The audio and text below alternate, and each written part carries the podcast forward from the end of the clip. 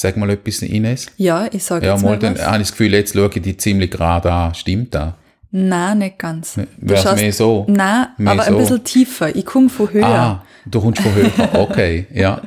Ähm, noch ein bisschen tiefer. Nicht höher, nicht höher. Jetzt. Okay. Jetzt habe ich das Gefühl, du schaust mir an. Ja.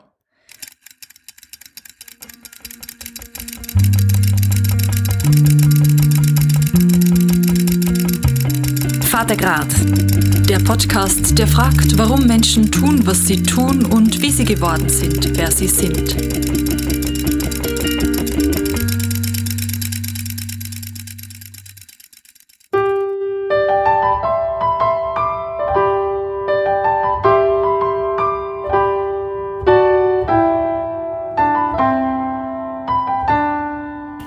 Hallo zusammen. Ich bin die Ines, Gastgeberin des Vatergrad Podcasts. Und gerade darf ich ein Privatkonzert beim Gerd Bingemann genießen. Der Gerd Bingemann ist 62, aus Wiel, Musiker und Komponist. Und er ist blind und hörbehindert. Zum Tag des Weißen Stockes sprechen wir mit ihm über sein Leben, seine Musik und seinen Glauben.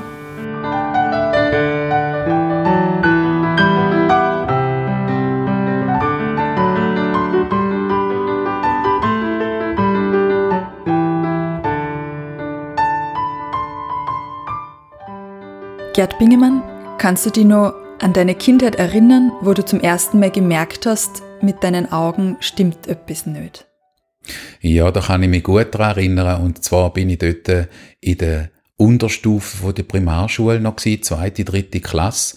Da habe ich zuhinterst vom Schulbank aus nicht mehr richtig gesehen, was an der Wandtafel steht und hat Augen so probiert zusammen zu kneifen und gleich noch herauszufinden, was dort steht.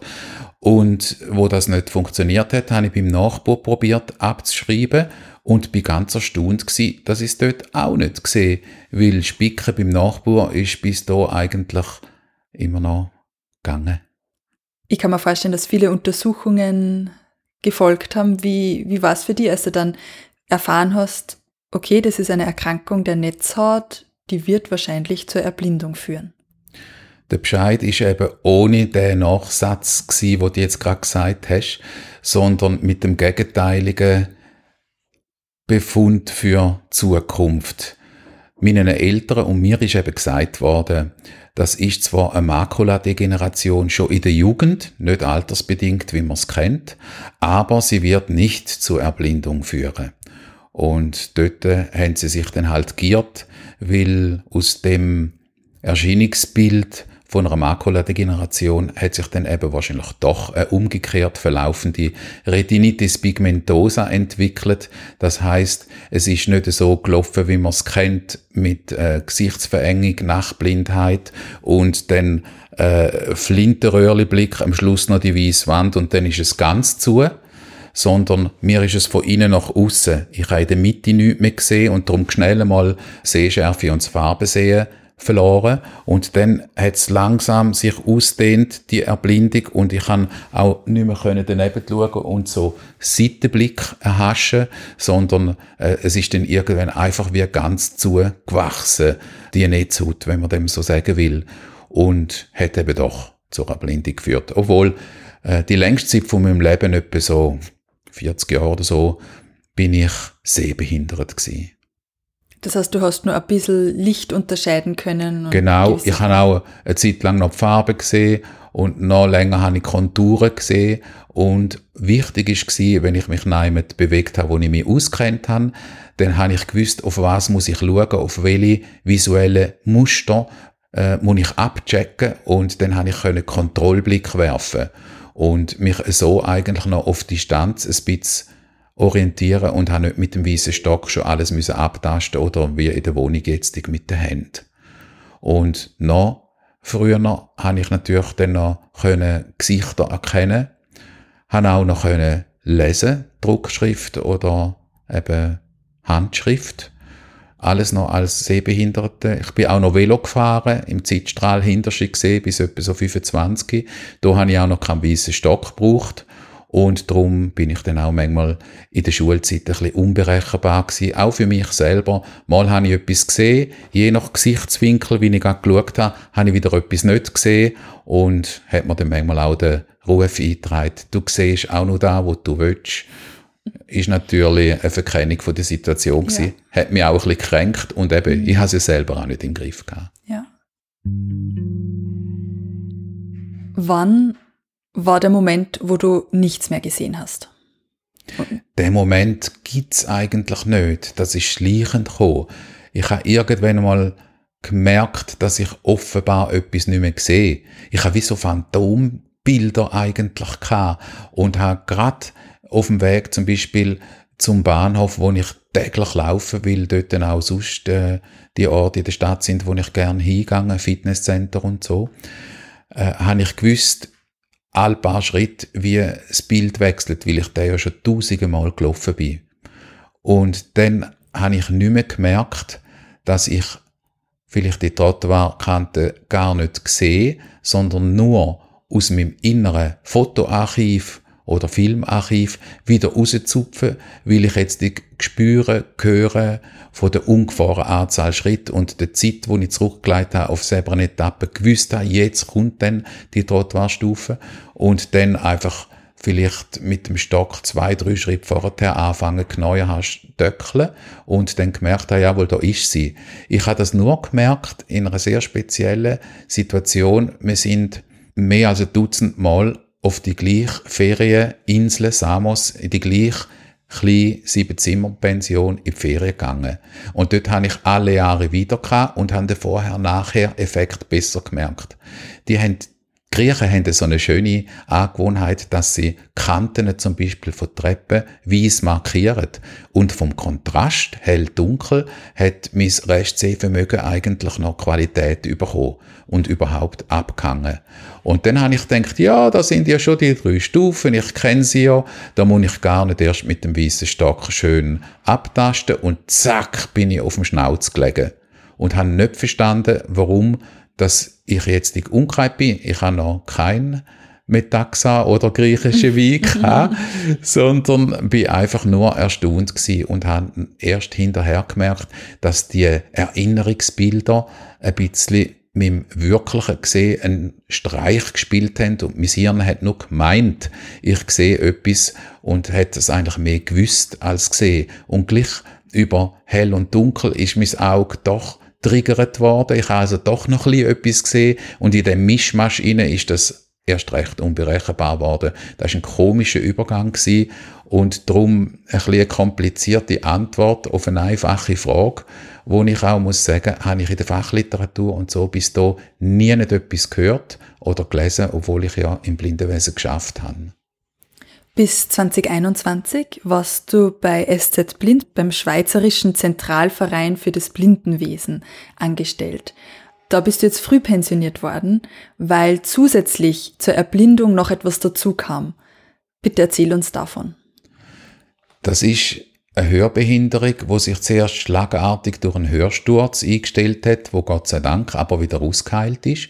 Und sieben Jahre später habe ich auf dem gleichen Ohr dann 20% weniger gut gehört und dann ein paar Wochen später nochmal so ein Schub, vielleicht sind es auch ein paar Monate gewesen, sodass ich etwa 40, 50% schlechter höre auf dem rechten Ohr.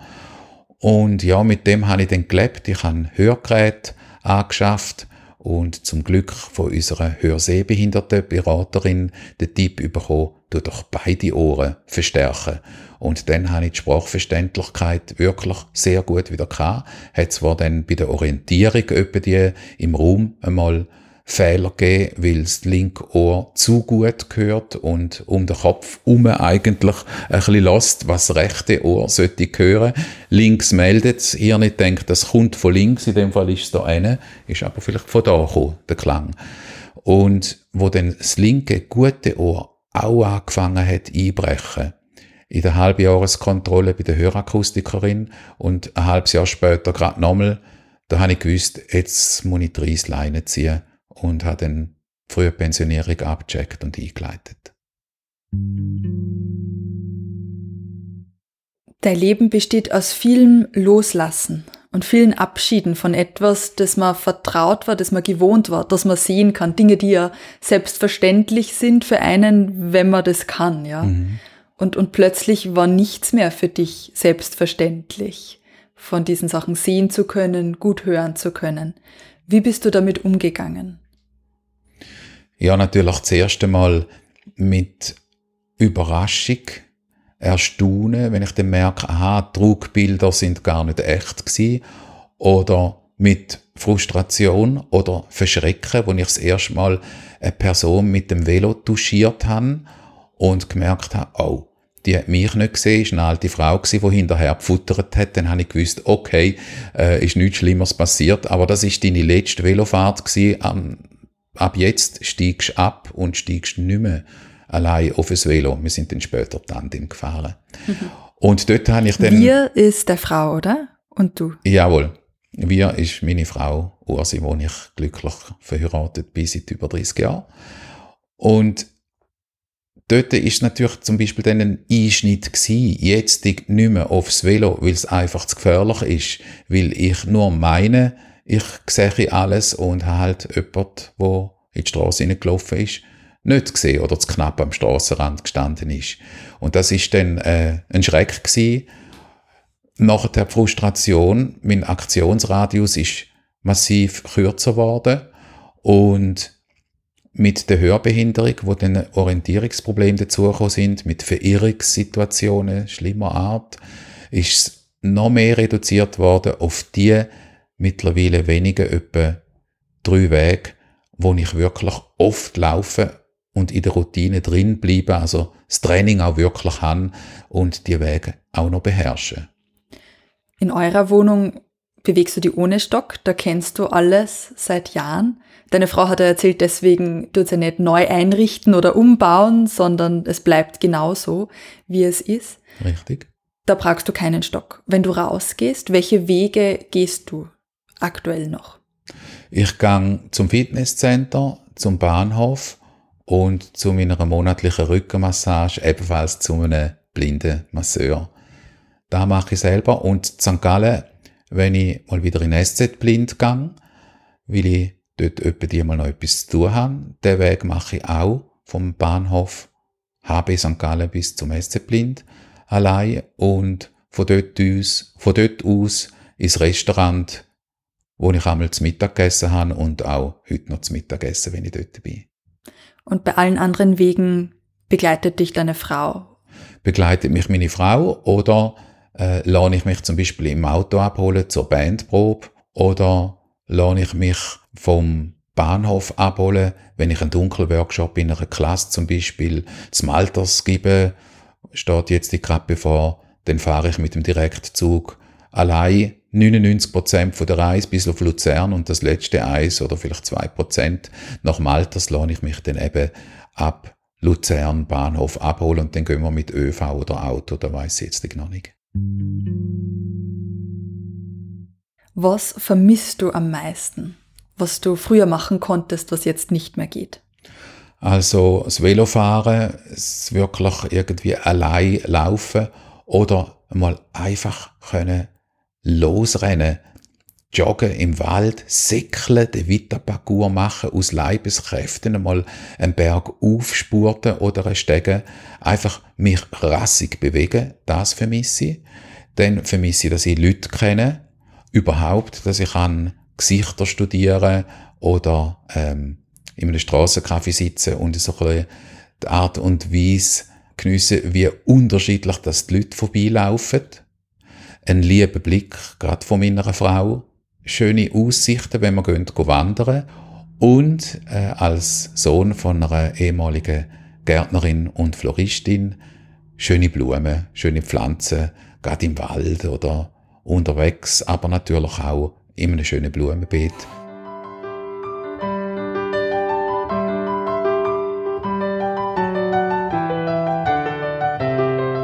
Hast du Blindenschrift jemals gelernt? Ja, aber erst als Erwachsener und eigentlich mehr ein aus Interesse und hast dann mit der Kurzschrift aufgehört. Dort ist es mir dann schwierig geworden. Es gibt so eine abgekürzte Schrift, weil die Schrift braucht wahnsinnig viel Platz in der Höhe, in der Länge und in der Breite. Mhm. Und auch von der Dicke vom Papier her. Mhm. Und äh, äh, damit es ein bisschen schneller geht beim Lesen, gibt es so eine abgekürzte Schrift, praktisch wie eine Steno.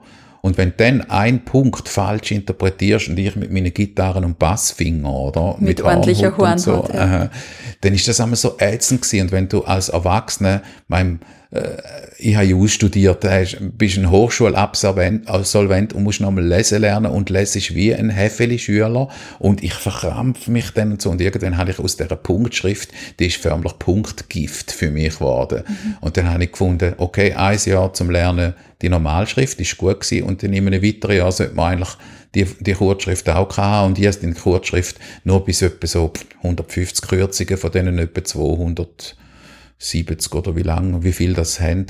Dort ist es dann so gewesen, dass ich, dass ich dann gefunden habe, aufhören. Das ist, ich komme Zorn über auf die Schrift, wo doch eigentlich etwas Gutes ist. Mhm. Apropos Hilfsmittel.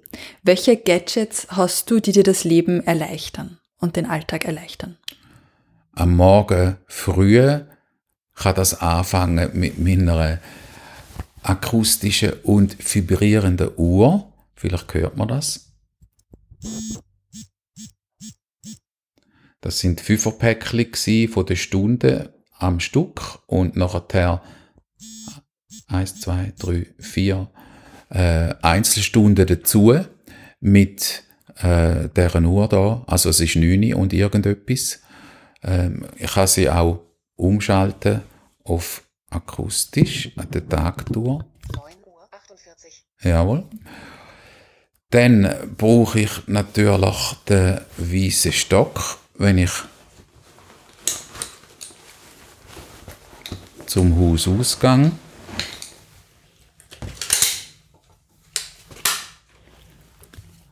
Das ist auch wichtig, dass ich in der Länge verstellen kann, also teleskopierbar machen. Und zusammenklappen. Und zusammenklappen. Dann ist wichtig mein Diktaphon, 9.48 Uhr, wo auch eine Uhr eingebaut hat, Radio. ein Radiomodul, Kalender. Da kann ich die Agenda einstellen mit dem Termin zum Beispiel von heute. Audio. Und da drauf kann ich einfach etwas schwätzen und nachher wieder hören. Etwas schwätzen und nachher wieder hören. Und löschen. Dann habe ich sehr oft am Tag für meine Telekommunikation einerseits das Handy, wo für mich aber nicht so wichtig ist. Ich arbeite mit einem iPhone und VoiceOver als äh, Sprachwiedergabesoftware, damit ich weiß, wo auf dem Bildschirm ist. Und aber hauptsächlich per E-Mail und den anderen Office-Programm arbeite ich mit einem Laptop, wo ein super Sprachausgabeprogramm eingebaut hat die Eingabe läuft einfach alles über die Tastatur mit dem Zehnfingersystem und ansonsten lasse ich dann den Bildschirminhalt gesprochen ab. Es heißt ja immer, wenn man blind ist, dann sind andere Sinneswahrnehmungen viel stärker ausgeprägt. Du hast mir schon beschrieben, wie du durch die Wohnung gehst und gewisse Gegenstände oder gewisse Möbelstücke besonders angenehm empfindest. Würdest du sagen, je schlechter deine Sehkraft wurde, desto besser wurden die anderen Sinne? Das kann ich so nicht sagen, aber sie sind ein bisschen mehr trainiert worden. Also zum Beispiel hören tue ich ja genau schlechter als der Durchschnitt der anderen Leute, obwohl man ja manchmal könnte meinen, ja, die Blinden tröstlicherweise hören sie ja dafür besser. Aber was ich mache, ich lasse aufmerksamer. Ich tue meine akustischen Antennen einfach stärker rausziehen und bin jetzt immer noch analytischer drauf, in die Umwelt abscannen, hat es irgendeine Information dabei, wo mich interessiert. Wo sehen die Leute, die noch 80% mehr Eindrücke übers Gesehen halt haben, äh, abgelenkt sind davon oft und darum hat es auch am Anfang von unserer Beziehung von der Ursi immer mal wieder geheissen, ja jetzt, wo du sagst, höre ich es auch. Weil, wenn ich sie auf etwas angesprochen habe, wo sie dann gefunden hat, du wieder mit deinem Gehör, wahnsinnig, und sage, na, warte mal, jetzt bleiben wir stehen, der Vogel kommt nochmal, der wiederholt es wahrscheinlich, stehen bleiben, sich darauf konzentriert, gemerkt, ah ja, jetzt wo du sagst, höre ich es auch. Ich höre da raus, dass deine Frau dir einerseits viel hilft, dich unterstützt, aber du ihr auch eine neue Art des Wahrnehmens beigebracht hast. Das stimmt. Also wir helfen uns gegenseitig, aber das ist klar. Für sie ist ein Stück wie die akustische Welt mehr aufgegangen durch Beziehung mit mir und ich komme dafür noch etwas Visuelles mit über von ihr als Malerin mit ihrem speziellen Blick, wo sie natürlich in die Welt rauswirft und es mir dann beschreibt. Dieser Podcast ist ein ökumenisches Projekt und wird präsentiert von den evangelischen und katholischen Kirchen der Kantone St. Gallen und Appenzell. Danke für eure Unterstützung. Die Musik prägt dein Leben. Hier im Wohnzimmer stehen unglaublich viele Musikinstrumente. Das Klavier haben wir schon gehört. Ich sehe aber auch drei Gitarren, mhm. zwei Handpans, wie sagt man denen schnell? Hang. Hang. Schweizer Instrument. Und welche Instrumente habe ich jetzt noch vergessen? Von meinem Großvater dort denen, er hat Frank geheißen, die Frank-Fiedel, die er mit einem Gigenbauer in Mittenwald entwickelt hat. Dann um die Ecke würde noch der Kontrabass stehen. Und dann hat es noch ein Kistchen mit Perkussionsinstrument drin. Ja, das ist es, glaube ich, momentan. Und auf dem Gestell hat es noch ein paar Mundharmonikas. Und all diese Instrumente spielst du? Ja, die spiele ich. Auf dem Klavier liegt noch ein kleines Horn, das heißt Chauffeur. Das ist da, wo ich am wenigsten gut kann. Wie lernt man so viele Musikinstrumente? Indem man einfach mal anfängt.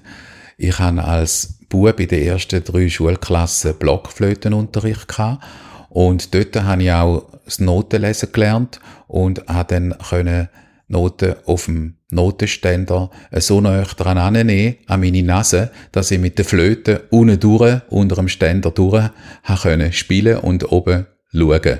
Aber die Noten habe ich später dann eigentlich nicht mehr gebraucht, weil ich dann Blockflöte durch die Schreibmaschine müssen eintauschen, um das Zehnfingersystem lernen, wo ich sehbehindert worden bin. Haben die Eltern gesagt, du musst nochmal lernen schreiben, solange du siehst, was du schreibst. Sehr klug gewesen. Und wo ich dann die Sekundarschule im Blindenschulheim Zollikofen bei Bern absolviert habe, dort ist nachher automatisch noch nebst dem Singunterricht Instrumentalunterricht dazugekommen. Dort habe ich Klavier gelernt. In den Ferien habe ich aber in den ersten zwei Jahren lang nichts machen Darum habe ich die Wandergitarre, die alt von meiner Mutter, vom Haken genommen. Und in der zweiten Ferie habe ich dann den G-Dur-Akkord herausgefunden und das war der Start von meinem autodidaktischen Gitarrenstudium. Ich habe eine Band im Blindenheim gegründet und dann haben wir in der Pause immer ein bisschen Instrumentenwechsel gemacht. So bin ich dann nebst dem Bass auch zum Schlagzeugspielen gekommen. Ich spiele heute Kongas in einer Trommelband. Und wenn man einfach immer irgendwie kann unterwegs mitnehmen was klein und praktisch genug ist, das ist eine kleine Mundharmonika, eine Bluesharp, die habe ich dann oft im Jackensack.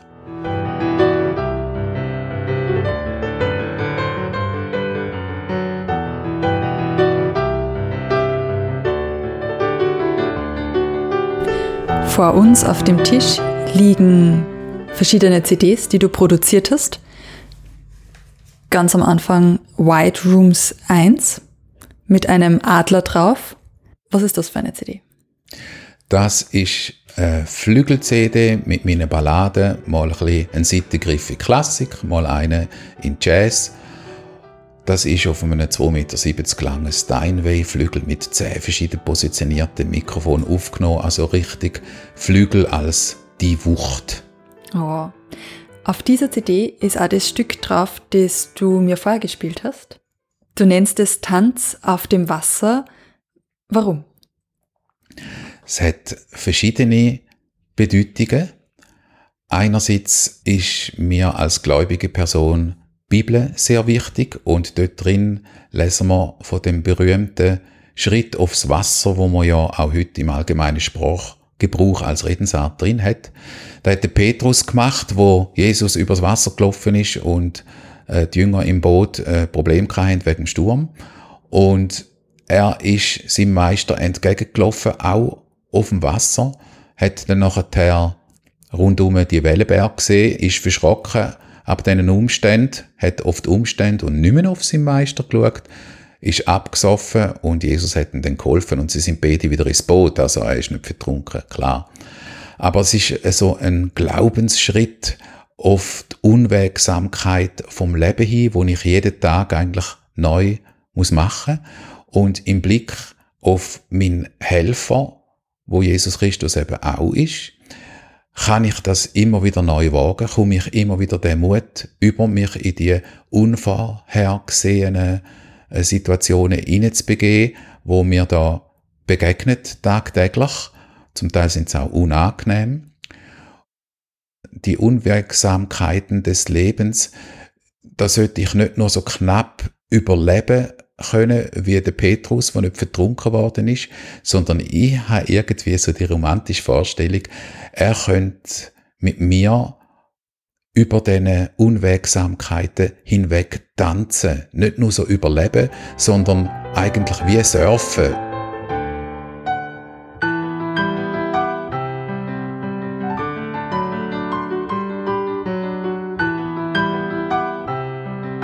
Das heißt eine Ermutigung an dich selbst auf dem Wasser zu tanzen. Ja, ganz genau, so könnte man so ausdrücken. Mal nicht nur so tierisch ernst gesehen, was es ja alles auch umfasst, aber ja, halt einmal ein bisschen romantische Schwung und Verspieltheit reinzubringen. Und ein bisschen Leichtigkeit ins Leben bringen. Du hast die Bibel erwähnt. In der Bibel gibt es viele Stellen im Ersten Testament, im Zweiten Testament, wo Menschen geheilt werden. Auch blinde Menschen. Wie kommen so Stellen bei dir an? Einerseits als Hoffnungsbringer. Heilig gehört genauso eigentlich ins Glaubensleben wie zum Beispiel eine Predigt. Und darum hat es mich da sehr ermutigt äh, zu glauben, hat dann aber nach etwa 25 Jahren dafür gebeten und es ist alles schlechter statt besser geworden. Dann einmal die Lust verloren und Motivation und habe auch ein bisschen Glaubenskrise gehabt. Das ist dann entsprechend Gegeneffekt, wo das Pendel auf die andere Seite dann mal ausgeschlagen hat. Und ich habe dann aber gemerkt, gerade auch wieder wie der Petrus, ja, wohin soll ich denn sonst gehen? als zu dem, wo das Wort vom ewigen Leben eben hat, wo mich ja sonst im Leben rauslupfen und schon weitergebracht haben. Und anderen ist es ja so besser gegangen, wenn ich fürs bettet habe. Also, Herr, wohin sollen wir gehen? Als zu dir bin ich halt wieder zurückgekommen über den Vater im Himmel, zu Jesus, zum Geist Gottes und auch als Negativauswahl, muss ich sagen, mir ist nichts Besseres verkommen, wo ich hätte können wählen als einfach gar nichts. Und dann wäre es nur ich gewesen. Und ich kann mich selber nicht zum eigenen Schopf wirklich rauslupfen. Das ist mir schon vor über 30 Jahren klar geworden. In der Glaubenskrise, die du hattest, kann ich mir vorstellen, dass du die viel gefragt hast, warum? Warum ich? Warum passiert das genau mir? Warum wird's immer schlechter statt besser? Warum kann weder Medizin noch Glaube da irgendetwas bewirken? Ja, du hast die verschiedenen W-Fragen, die berühmt berüchtigten, angefragt und ich habe dann entsprechend auch, beim, um mich selber drüllen, was das nämlich bewirkt, auch den W-Blues bekommen und habe mein zweites Mundartalbum so tauft, weil es fängt dann wirklich an weh tun. Und ich verstand auch wirklich nicht, wo man mich jetzt noch nicht geheilt hat. Aber eben, ich bin halt ein Geschöpf und er und der Vater sind der Schöpfer, der die Welt gemacht hat, auch noch mit dem Geist Gottes, wo ja über dem Wasser, über dem Chaos geschwebt hat zuerst.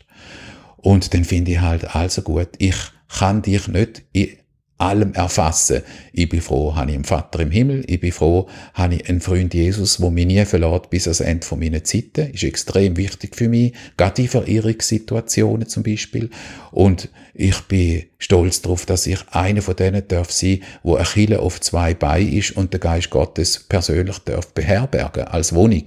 Weil er Wohnung in mir macht, wenn ich mich für ihn öffne. Ich höre raus, dass du also eigentlich die arrangiert hast mit deiner Lebenssituation und ein Stück weit akzeptiert hast, dass du gewisse Antworten auf große Fragen im Leben jetzt nicht bekommst. Da ist richtig so und es befriedet dann auch mein Herz.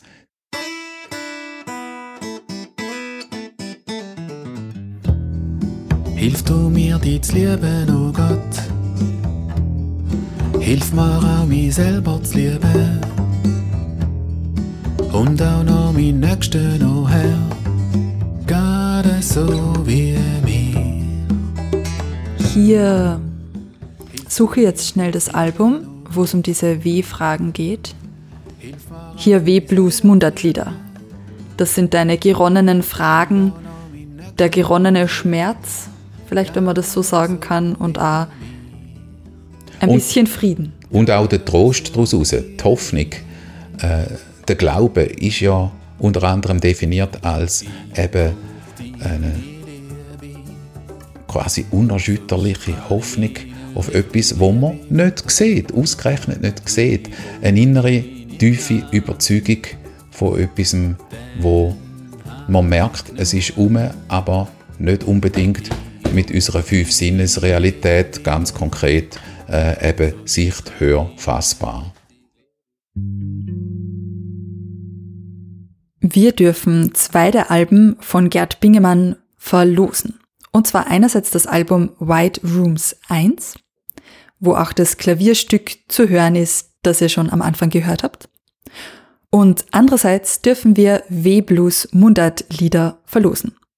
Schreibt uns gerne auf Instagram, fadegrad-podcast oder schreibt uns auch via Kontaktformular auf der Webseite fadegrad-podcast.ch, welches der beiden Alben euch am meisten interessieren würde und dann verlosen wir zwei davon.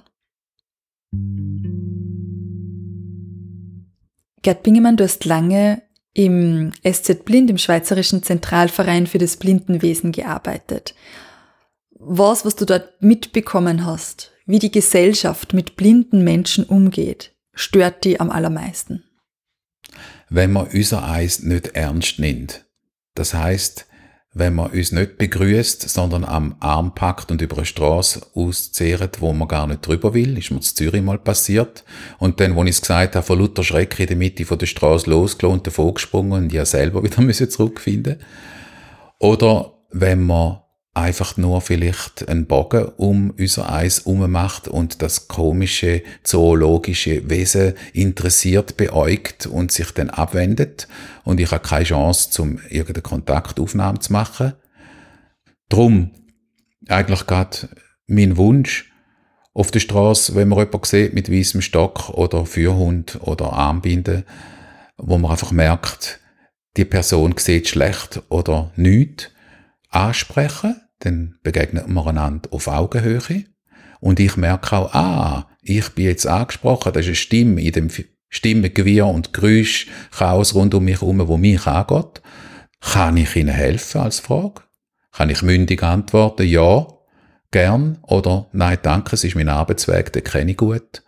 Und dann kann ich selber sagen gerade, wie denn? Und dann ergibt sich's automatisch und die Person muss nicht Angst haben, ich kann die Person nicht angehen, weil ich weiß nicht, wie mit blinden Leuten umgehen, sondern das ergibt sich dann nach der ersten Kontaktaufnahme und oft gibt sich dann noch ganz ein angenehmes Gespräch. Jedenfalls sind es immer positive Begegnungen gewesen, wenn mich dann mal jemand angesprochen hat. Gerd Bingemann, vielen Dank für dieses Gespräch und danke, dass du uns Rede und Antwort gestanden bist über dein Leben, deine Musik und deinen Glauben. Sehr gern geschehen, auch wenn ich Rede und Antwort gewissermaßen gesessen bin.